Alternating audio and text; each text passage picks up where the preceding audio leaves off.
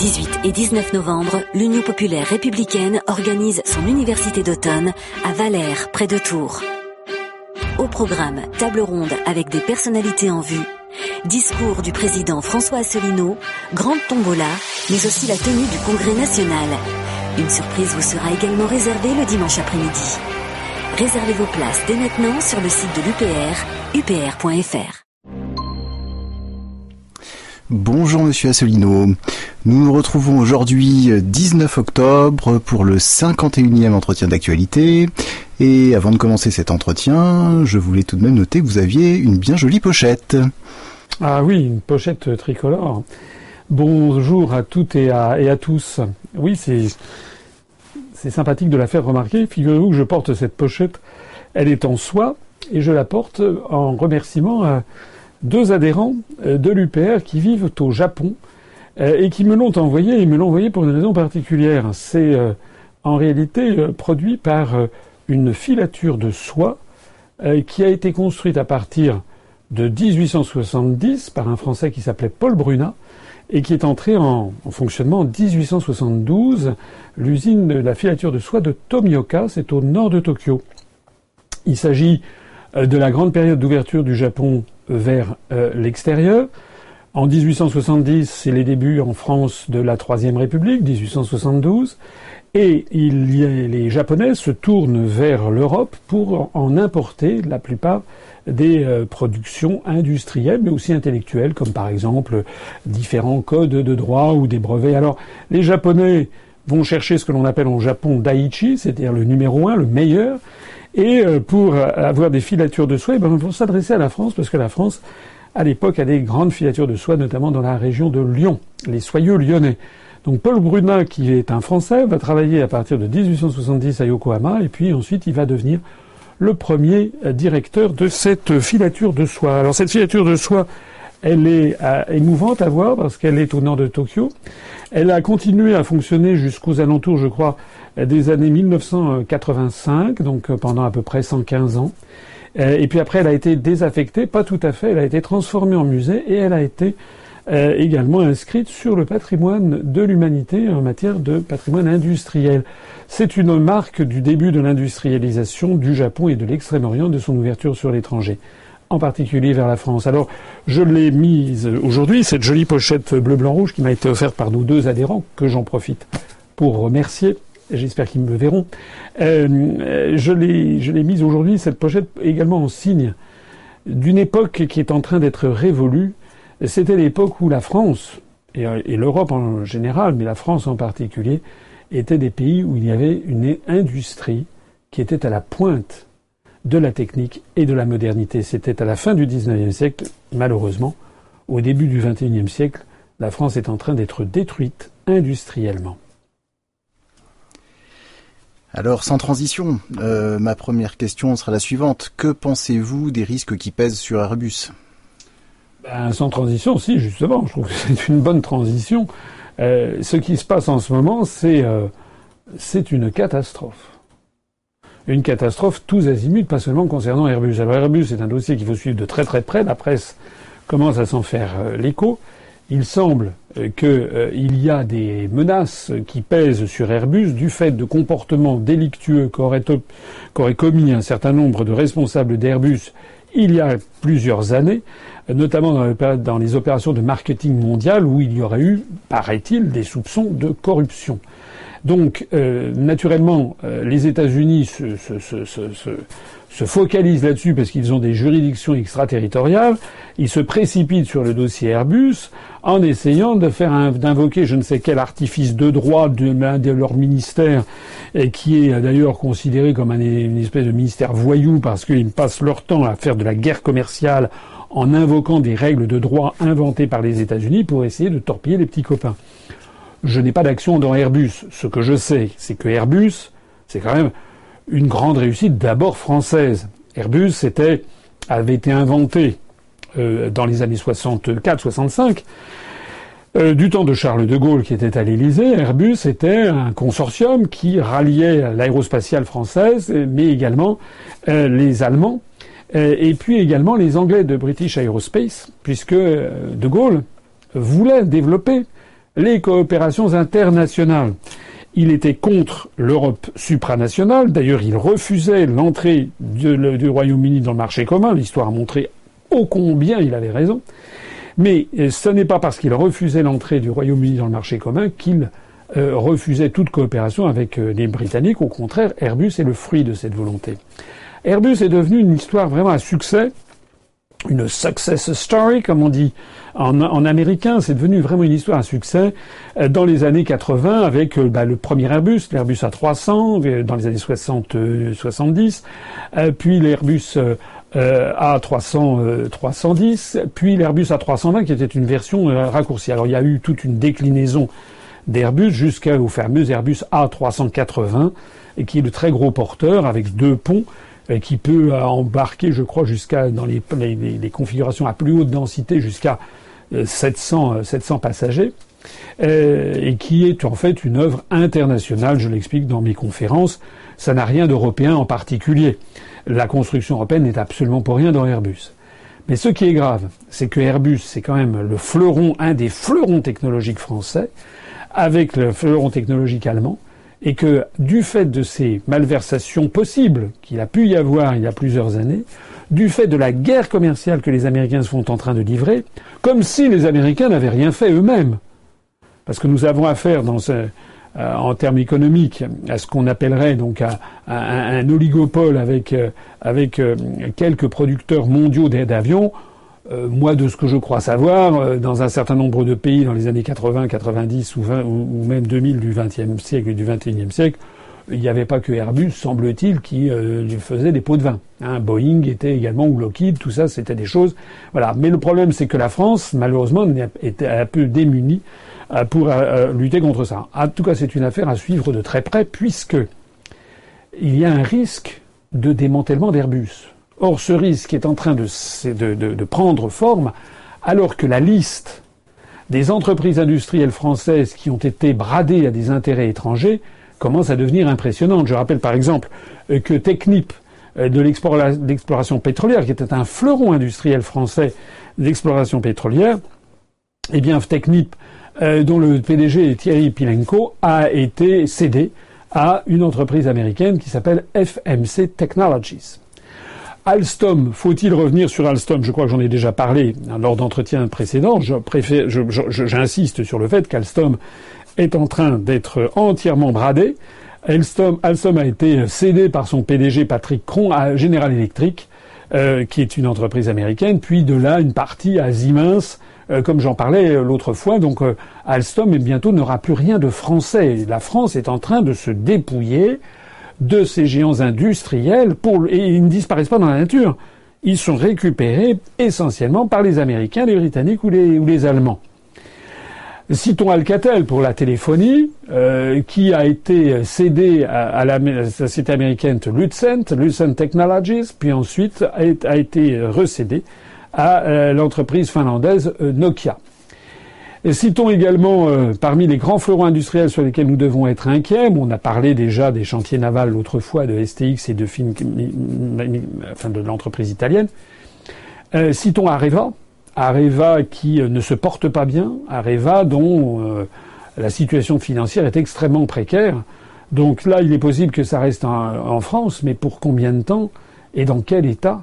C'est-à-dire l'ancienne Framatome, c'est quand même euh, fondamental. J'ajoute d'ailleurs que la filière nucléaire est en mauvaise est, en train d'être perdue par la France puisque les, les, chaudières, les, les turbines euh, fabriqués par Alstom, notamment pour les centrales nucléaires, eh bien, sont en train d'être avalés par les Américains. Alors, il y a Airbus. Ben, Airbus, on ne sait pas ce qui va, ce qui va arriver. Il est possible que la division commerciale des avions euh, parte à l'Allemagne. Et puis, il y a toute une série euh, d'entreprises dans le domaine de l'aéronautique qui, on a l'impression, suscitent les convoitises des uns à des autres. ATR pour les transports régionaux. Certains, certains observateurs disent que peut-être l'Italie pourrait mettre la main dessus. MBDA pour les missiles pourrait, ça pourrait peut-être intéresser le Royaume-Uni. Space Systems, c'est-à-dire les pour l'espace, les satellites, les États-Unis, l'Allemagne, un troisième larron, peut-être l'Inde, euh, commence, paraît-il, à tourner dessus comme des, comme des requins. Et puis rappelons aussi que Schlumberger, euh, qui était quand même aussi un fleuron de l'ingénierie française à l'étranger, euh, Schlumberger est passé comme ça, discrètement, sous contrôle étranger il n'y a pas si longtemps et, n'est plus, n'est plus français. C'est-à-dire qu'en fait, nous avons affaire à une situation gravissime. Gravissime parce que c'est une espèce de, de, de, débandade, de, débâcle, un peu comme la débâcle de juin 40. Euh, la débâcle de juin 40 face aux armées, aux armées euh, hitlériennes, c'était une débâcle militaire, politique et morale. Eh bien, euh, aujourd'hui, face à la mondialisation prétendument inévitable, face aux règles léonines fixées par les États-Unis, face à la perversité du système européen, face au fait que les, élites françaises ne défendent plus l'intérêt de leur propre pays, elles considèrent que c'est vieillot, elles sont les seules, hein. Les dirigeants allemands, britanniques, japonais, chinois, russes, américains défendent bec et ongle les intérêts de leur, de leur, de leur, de leur État et de leurs citoyens. Maintenant, en France, on considère que c'est extrêmement chic de tout bazarder. Voilà. C'est exactement, est exactement la, la pensée politique fine euh, d'un roi comme Louis XV qui, après euh, la bataille de Fontenoy, avait dit euh, voilà, je fais la guerre en roi et non pas en marchand. Et au lieu de, récupérer les avantages que cette belle bataille nous avait valu, eh bien, il a mis le pied à l'étrier à Frédéric de Prusse, ce qui a fait, fait qu'à l'époque, les Français, furieux de constater que la France que le roi de France ne défendait plus l'intérêt des Français et jouait, préférait défendre les intérêts du roi de Prusse, les Français avaient dit on s'est battu pour le roi de Prusse. Maintenant, en ce moment, la France, nous avons des dirigeants euh, qui, en fait, sont en train de trahir la France pour euh, le roi de Prusse, pour euh, la reine de Prusse, si j'ose dire, pour Angela Merkel, mais aussi pour les États-Unis d'Amérique, les Britanniques, les Italiens, les Chinois. Enfin, c'est la curée. La France est en train d'être dépecée. C'est la raison pour laquelle j'insiste encore, je lance ici un appel à toutes et à tous, notamment les gens qui travaillent dans les industries, je vais d'ailleurs essayer d'aller au cours des semaines qui viennent dans, sur des sites industriels en sinistre pour essayer d'avertir les ouvriers, les techniciens, les ingénieurs qui travaillent sur le fait que tout ça peut être évité, mais que la seule chose qu'il faut faire, la première et unique chose qu'il faut faire, c'est qu'il faut commencer par sortir de l'Union européenne. Tous les autres, là, tous les, tous les, docteurs diafoirus qui se précipitent, hein, les Madame Le Pen, Monsieur Mélenchon, Monsieur Montebourg, Monsieur Macron, euh, euh, Monsieur Tartampion, qui sont là pour expliquer qu'ils vont se battre, etc. En fait, ils ne sont démunis puisqu'ils n'ont plus les manettes. Il faut absolument redresser la situation et au plus vite. Quelle est votre analyse de la situation sociale en France? Mon analyse de la situation sociale en France, c'est que c'est une, là aussi, c'est une catastrophe. Alors, on vient de voir les conséquences en matière industrielle du fait que nous sommes dirigés par des élites qui, en fait, ont perdu la foi en la France, dans la mesure où il faut fusionner avec l'Estonie, la Lettonie. En fait, il s'agit de tout bazarder. C'est ça l'esprit des élites françaises, c'est un esprit d'abandon mais euh, c'est également dû aux contraintes européennes, au fait que nous sommes pieds et poings liés par les articles qui favorisent totalement la libre circulation des mouvements de capitaux. Eh bien, notre appartenance à l'Union européenne a également un impact majeur sur les questions sociales. Avant de parler de l'impact majeur sur les questions sociales, je voudrais faire une petite réflexion de nature philosophique, ou même, si je peux dire, théologique. Je vais faire quelque chose que je fais très rarement. Je voudrais citer un texte saint et qui est, euh, qui est tout simplement l'évangile, l'évangile de Jésus-Christ selon saint Matthieu, le chapitre 7, article 15 à 20, verset pardon 15 à 20. Euh, c'est le fameux passage où le Christ euh, dit qu'il faut juger d'un arbre à ses fruits. Je vais me permettre de citer les évangiles. dans, ce passage de Saint Matthieu, il est écrit ceci. Comme les disciples s'étaient rassemblés autour de Jésus sur la montagne, il leur disait Méfiez-vous des faux prophètes qui viennent à vous déguisés en brebis, mais au-dedans ce sont des loups voraces. C'est à leurs fruits que vous les reconnaîtrez. On ne cueille pas du raisin sur des épines, ni des figues sur des chardons. C'est ainsi que tout arbre bon donne de beaux fruits, et que l'arbre mauvais donne des fruits détestables. Alors pourquoi je cite ce passage, ce beau passage de, l'Évangile selon Matthieu, et cette métaphore? Parce qu'il faut juger de notre appartenance à la construction européenne en fonction des fruits obtenus. On a vu qu'en matière industrielle, c'est un désastre. En matière sociale. En matière sociale, on apprend aujourd'hui, enfin hier, on a appris qu'il y a, à Paris, intramuros, plus de 500 enfants qui dorment dans la rue. C'est le SAMU social qui tire la sonnette d'alarme. Il y a 44% de familles qui sont logées dans des hôtels de première nécessité en région parisienne. 44% de ces familles sont là depuis deux ans. Il y a des enfants qui, depuis qu'ils sont nés, sont dans la même chambre d'hôtel avec leurs parents. Il y a, je crois, quelque chose comme 35 000 chambres d'hôtel dans toute la région parisienne qui ont été euh, réquisitionnées et désormais il y a de plus en plus d'afflux. Il y a du malheur, de la pauvreté, de la misère, de la détresse sociale qui se répand à toute allure dans notre pays. Où sont les promesses du traité de Maastricht? Il paraît que l'euro devait nous apporter plus de croissance et plus d'emplois. Ça devait être le bonheur. Où sont les promesses du traité de Lisbonne? Où sont les promesses des accords de Marrakech qui devaient nous créer, paraît-il, la mondialisation, devait apporter le bonheur et la richesse? On a appris également, hier, au même moment que l'on apprenait qu'il y a 500 enfants qui dorment dans la rue chaque nuit à Paris, on apprenait également que le nombre de pauvres en France, selon l'INSEE, c'est-à-dire les gens qui gagnent moins de 1015 euros par mois, le nombre de pauvres a augmenté de 1 million de personnes depuis 2008, en l'espace de 9 ans. Parmi lesquels, d'ailleurs, sur ces 1 million de personnes pauvres en plus, 400 000 enfants. Voilà les fruits que nous avons recueillis avec la construction européenne. Et au niveau environnemental? Au niveau environnemental, là aussi, les fruits, c'est le cas de le dire, puisqu'il s'agit d'un végétal, eh bien là aussi, les fruits sont épouvantables. On a appris quoi? On a appris, c'est une enquête de l'Institut de consommateurs UFC que choisir, c'est sorti dans l'Obs, que euh, c'est UFC qui tire la sonnette d'alarme sur le fait que les eaux souterraines en France sont polluées d'une façon absolument considérable. Il y a quelque chose comme un tiers des nappes phréatiques qui sont euh, ben, polluées avec des engrais au très au-dessus des normes. Euh, et je crois que c'est peut-être, je ne sais plus, plus de la moitié de, des, des, des, rivières qui contiennent des nitrates, qui contiennent des engrais très supérieurs à ce qui normalement est autorisé. Et pourquoi cela? Pourquoi cela? Tout ceci découle directement des contraintes vers une agriculture de plus en plus intensive, de plus en plus productive.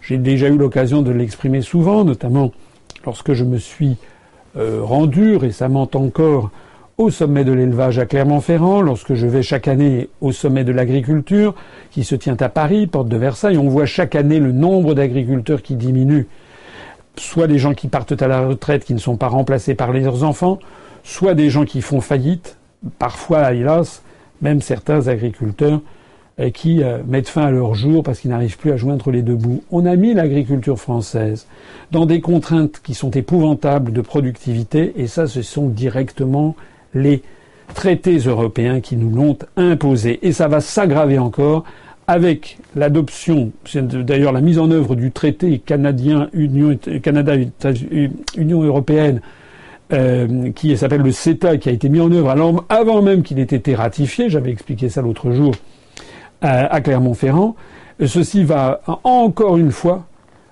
pénaliser un certain nombre de productions françaises, mais aussi nous entraîner vers une agriculture encore et encore plus productive. Alors il faut savoir ce que l'on veut. Hein. Je m'adresse ici notamment à toutes les personnes qui euh, sont de sensibilité euh, environnementaliste, écologiste, etc. Ceux qui votaient pour euh, ce, ce leurre qui est EELV. On ne peut pas être à la fois pour la construction européenne et pour la défense de l'environnement. Ce sont deux choses totalement contradictoires. Parce que la construction européenne place les États sous la domination d'une oligarchie financière et industrielle qui pousse par l'intermédiaire des traités européens à ce que l'on ait une agriculture qui soit de plus en plus hyper productive. On en voit les fruits, les fruits vénéneux, hein, comme le disaient les angiles selon Matthieu, les fruits pourris, on les voit justement avec là, cette fois-ci, c'est la qualité des eaux. D'autres fois, ça sera la montée en puissance, je ne sais pas, euh, des produits chimiques dans l'agroalimentaire. J'ai déjà eu l'occasion de m'exprimer sur cette question. Et dans le reste de l'Europe? Alors dans le reste de l'Europe, eh bien euh, deux choses euh, qui me viennent à l'esprit. La première, c'est que ben euh, les fruits vénéneux se mesurent un peu partout. Je vais prendre un exemple qui me paraît extrêmement grave, qui n'a pas fait la une des journaux. Je voudrais parler de l'île de Malte. Malte, c'est un pays, petit pays. Il y a d'ailleurs, c'est pas une île, c'est un petit archipel. Capitale La Valette l'île de Malte, qui est l'un des 28 États membres de l'Union européenne. Eh bien, il y a eu un fait divers sordide que les Français n'ont pas été, euh, n'ont pas eu l'occasion de, suivre précisément, parce que les grands médias, j'ai eu l'impression, euh, ont traité ça euh, au mieux en 15 secondes sans expliquer ce qui s'est passé. Qu'est-ce qui s'est passé? Il y a une, une femme qui avait une cinquantaine d'années, 53 ans, je crois, qui est une Maltaise, qui s'appelait Daphne Caruana Galizia, qui était une journaliste, et une journaliste d'investigation. Et cette journaliste, qui était très respectée euh, à Malte, euh, avait un blog qu'elle avait nourri depuis maintenant un certain nombre de mois, même je crois depuis plusieurs années, où elle avait montré comment les dirigeants maltais, notamment du Parti national, actuellement au pouvoir, étaient mêlés à des affaires de corruption, de grand banditisme.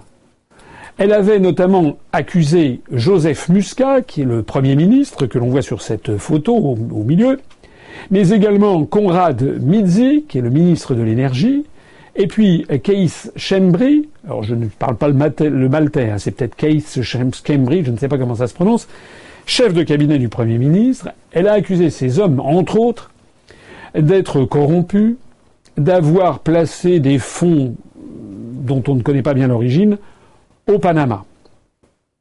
Joseph Muscat, le Premier ministre, a démenti formellement, il a dit que c'était le plus gros mensonge de l'histoire politique maltaise.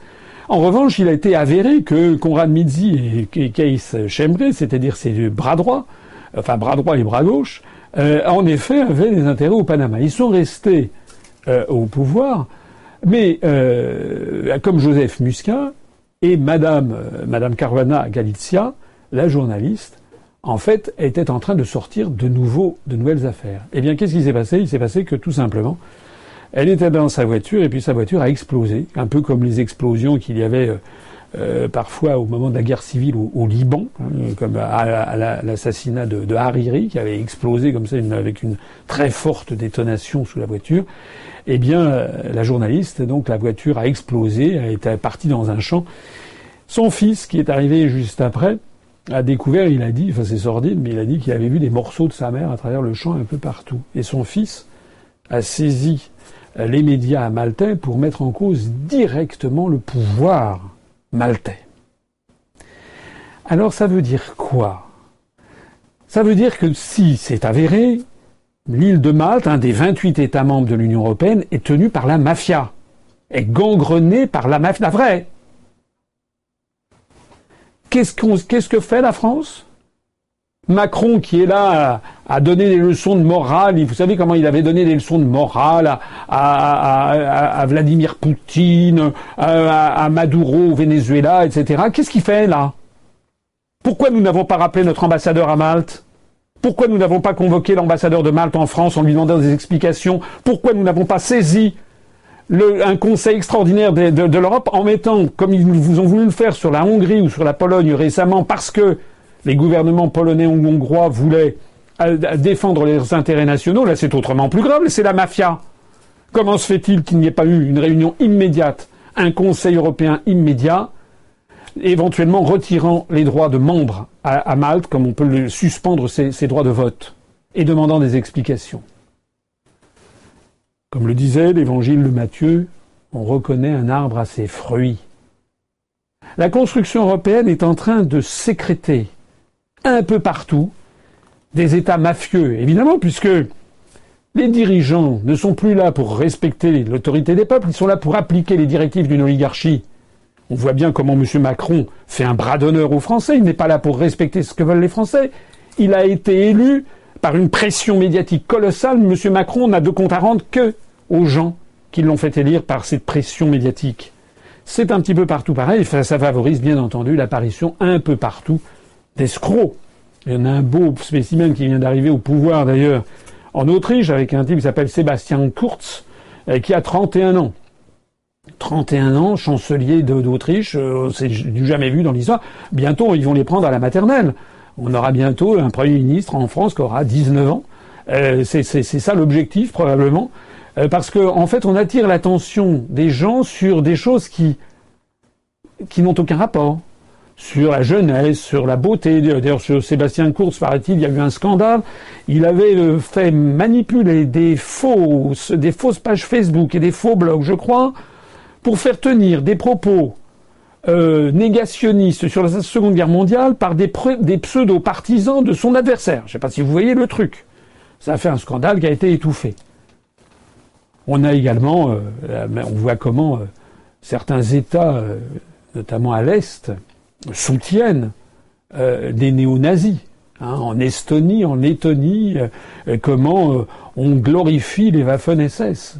Voilà les fruits de la construction européenne. Elle est belle, la fameuse Europe avec des États mafieux comme Malte, avec des États qui glorifient les Waffen-SS comme l'Estonie, la Lettonie, ou avec des États qui tout simplement piétinent les intérêts les plus fondamentaux de leur peuple, comme la Grèce, ou avec des États qui piétinent les résultats des consultations référendaires, comme les Pays-Bas ou la France en 2005. Voilà ce qu'est la construction européenne. Alors, dans ce désastre-là, vous avez Macron, Macron qui est là avec sa petite, euh, sa petite épée en carton. Hein. Macron qui euh, était allé, rappelez-vous, cet été, il était allé en Europe de l'Est. Il avait fait la tournée des popotes. On allait voir ce qu'on allait voir. Vous vous rappelez, c'est là qu'il avait insulté la première ministre de, Pologne euh, depuis la Bulgarie. Macron était allé voir en disant je vais me battre pour les travailleurs détachés. Bah, en réalité, euh, Macron rien du tout quoi. Son épée, c'est une épée en carton. Voilà l'épée de Macron. En réalité, au Parlement européen, il a été décidé justement que la France serait complètement isolée sur cette directive des travailleurs détachés. Rien. M. Macron ne sert à rien si ce n'est que de servir les intérêts de l'oligarchie. Il y a quelques semaines, je suis il y a 15 jours, j'étais passé euh, sur euh, Sud Radio. Euh, Macron avait fait, vous savez, un discours sur la refondation de l'Europe. Il était allé à Athènes. Qui s'en souvient J'avais dit, je me rappelle, euh, devant le journaliste euh, Philippe David qui m'avait très gentiment intéressé. J'avais dit écoutez, on emballera les œufs demain ou après-demain avec son, avec son discours. C'est exactement ce qui s'est passé. Tout le monde s'en fiche. Il faut que les Français commencent à comprendre l'extraordinaire manipulation de tout ça. Il faut que les Français se ressaisissent. On n'a pas besoin de l'épée en carton de Macron. Hein. On a besoin simplement de quelqu'un qui soit un dirigeant qui défend les intérêts du peuple français et qui fasse, comme le font les Britanniques, contre vents et marées, sortir de l'Union européenne. Souhaiteriez-vous aborder d'autres sujets? Eh bien, parmi les questions diverses, euh, ben, on va poursuivre pendant qu'on y est euh, cette espèce de long martyrologe euh, que nous procure la construction européenne. On parle beaucoup ces temps-ci des questions d'agression sexuelle. Il y a eu cette affaire aux États-Unis, Harry Weinstein, qui abusait sexuellement d'un certain nombre de recrues, puisqu'ils étaient un mania de l'audiovisuel. Cette affaire fait grand bruit. eh bien, il faut savoir qu'il y a eu une révélation qui a été faite euh, hier euh, en Suède par Margot Wallström. Margot Wallström, c'est la ministre suédoise des Affaires étrangères. Elle fut euh, sous la commission José Barroso II, je crois, donc il y a quelques années, la Commission européenne, elle a été commissaire européenne pour de nationalité suédoise. Eh bien, Margot Wallström a, dit, a révélé dans les médias suédois, que même au sein d'un conseil européen, lors d'un Conseil européen, c'est-à-dire les, sommets des dirigeants des chefs d'État de l'Union européenne, elle avait été assise euh, à une table donc en tant que commissaire européenne et son voisin, alors elle n'a pas précisé qui, elle n'a pas donné plus de précision que son voisin avait eu des gestes pour le moins déplacés à son égard. Alors ça a fait un petit scandale. José Barroso, l'ancien président de la Commission, qui maintenant passe des jours extrêmement bien rémunérés chez Goldman Sachs euh, pour services rendus à la mère patrie américaine et à l'oligarchie, eh bien José Barroso a dit ben oui que tout ça était tout à fait était tout à fait scandaleux. Alors ce sont des affaires qui remue l'opinion publique dans tous les pays du monde et dans tout dans, et en France en particulier. Ce sont des affaires qui sont parfois un petit peu mises en avant dans les médias, pas forcément toujours. D'ailleurs, euh, pour de parfaites et bonnes raisons. Pendant qu'on parle de ça, ça évite de parler de la destruction de l'industrie française. Euh, ça permet de, de, passer sous silence ce qui se passe, mais c'est pour autant des sujets quand même très graves. J'en profite pour rappeler que pendant la campagne euh, pour l'élection présidentielle, j'avais été, j'avais signé, appelé à signer une pétition pour Change pour, comment dirais-je, allonger le délai de non-prescription euh, de crimes pour euh, des euh, violences sexuelles commises sur des mineurs. Alors ça, c'est un sujet sur lequel on a déjà eu l'occasion de s'exprimer. J'en reviens, je reviens sur cette sur cette question. nous, notre, c'est pas dans le corps même de notre mouvement politique de parler de ces sujets, mais ce sont des sujets sociétaux qu'il est important d'évoquer puisque j'ai déjà eu l'occasion de l'exprimer, nous sommes euh, très respectueux du droit et je pense qu'il y a des sujets sur lesquels on ne doit pas transiger, notamment aussi tout ce qui concerne les agressions sexuelles contre des mineurs, euh, des mineurs qui d'ailleurs devraient être considérés à partir du moment où ils sont mineurs. Il devrait y avoir un principe de droit, c'est qu'ils ne soient considérés comme par principe non consentants. Il y a eu une affaire qui a ému l'opinion publique française, une affaire sordide récemment avec une petite fille de 11 ans, euh, qui est assez scandaleuse. Je pense que la justice doit, sur ses côtés, sur ces aspects-là, être intransigeante. Euh, de même que sur, de façon générale, tout ce qui est agression sexuelle également euh, dans la rue, agression ou tout simplement, ben on ne sait plus tout ce qui est la plaisanterie et qui parfois tourne, tourne à l'agression. Souhaiteriez-vous ajouter un mot pour conclure cet entretien? Je vais le terminer euh, simplement en rappelant que nous avons notre université euh, qui euh, se tiendra exceptionnellement au mois de novembre, à la mi-novembre, le 18 novembre, suivi du congrès le 19 novembre. Dans les tout prochains jours, nous allons commencer à présenter au public le projet de réforme des statuts proposé par le Bureau national qui sera soumis au vote. Et puis ensuite, il y aura la publication de la ou des listes qui se présenteront pour l'élection. Et puis, euh, je vous expliquerai tout ça, et on vous expliquera tout ça le moment euh, venu. Euh, de telle sorte que les gens puissent voter. Il y aura un système de vote qui s'étalera sur plusieurs jours pour que les gens puissent voter. mais je voudrais dire un mot sur l'université. Donc le 18 novembre, donc qui se situe, je renvoie sur notre site, dans un endroit qui est situé pas loin du tout du château d'Azel Rideau il y aura un programme tout à fait intéressant. Je vous signale que nous avons ouvert il y a quelques jours les, premières inscriptions et que nous sommes très satisfaits puisqu'il y a déjà plus de 300 personnes qui se sont inscrites alors que nous sommes encore à un mois de l'événement et que nous n'avons pas encore diffusé le, euh, le, le programme. Voilà. Donc j'en profite pour dire à toutes les personnes qui m'écoutent qui sont prévoyantes euh, de s'inscrire au plus vite D'abord parce qu'il faut quand même prévoir les, ressources hôtelières. Heureusement, c'est quand même un endroit, il y a beaucoup de ressources hôtelières dans un rayon de 15-20 km, y compris des hôtels bon marché, mais également euh, de s'inscrire euh, pour être présent à l'université et en particulier les tables rondes du samedi il y aura deux tables rondes qui seront, je crois, très intéressantes. Il y aura, je ferai un discours, et puis ça se clôturera par la traditionnelle tombola. Mais également, je signale que le dimanche après-midi, pour ceux qui le souhaitent, il y aura une visite spécifique qui nous sera consacrée euh, pour les gens qui se seront inscrits du château d'Azel Rideau, qui est un des fleurons du patrimoine euh, français, du patrimoine historique. Le château d'Azel Rideau, un fleuron de la Renaissance, très joli, dans un petit écrin de verdure et, avec un petit, une petite pièce d'eau. Le château d'Azel Rideau, qui d'ailleurs a été restauré récemment. Nous aurons une visite qui nous sera spécialement consacrée, suivie d'ailleurs d'une présentation de produits régionaux, notamment des vins qui seront en dégustation avec un certain nombre de viticulteurs qui viendront. Donc ça, c'est quand même quelque chose de sympathique, mais, mais, il y a un mais. Seules les 300 premières personnes inscrites pourront y participer. Alors c'est la raison pour laquelle j'ai un conseil à vous donner. Inscrivez-vous au plus vite. Sur ce, eh je vous remercie d'avoir regardé cet entretien d'actualité et je vous dis à la prochaine fois. Vive la République et vive la France. Les 18 et 19 novembre, l'Union populaire républicaine organise son université d'automne à Valère, près de Tours. Au programme, table ronde avec des personnalités en vue, discours du président François Asselineau, grande tombola, mais aussi la tenue du Congrès national. Une surprise vous sera également réservée le dimanche après-midi. Réservez vos places dès maintenant sur le site de l'UPR, upr.fr. Retrouvez nos analyses, nos propositions, adhérez ou faites un don sur upr.fr. Retrouvez-nous aussi sur Facebook pour partager des idées et participer au direct. Twitter pour suivre les réactions de François Asselineau au jour le jour. YouTube pour ne rater aucune de nos vidéos. Pour nous aider à rétablir la démocratie, poussez-nous, abonnez-vous, partagez.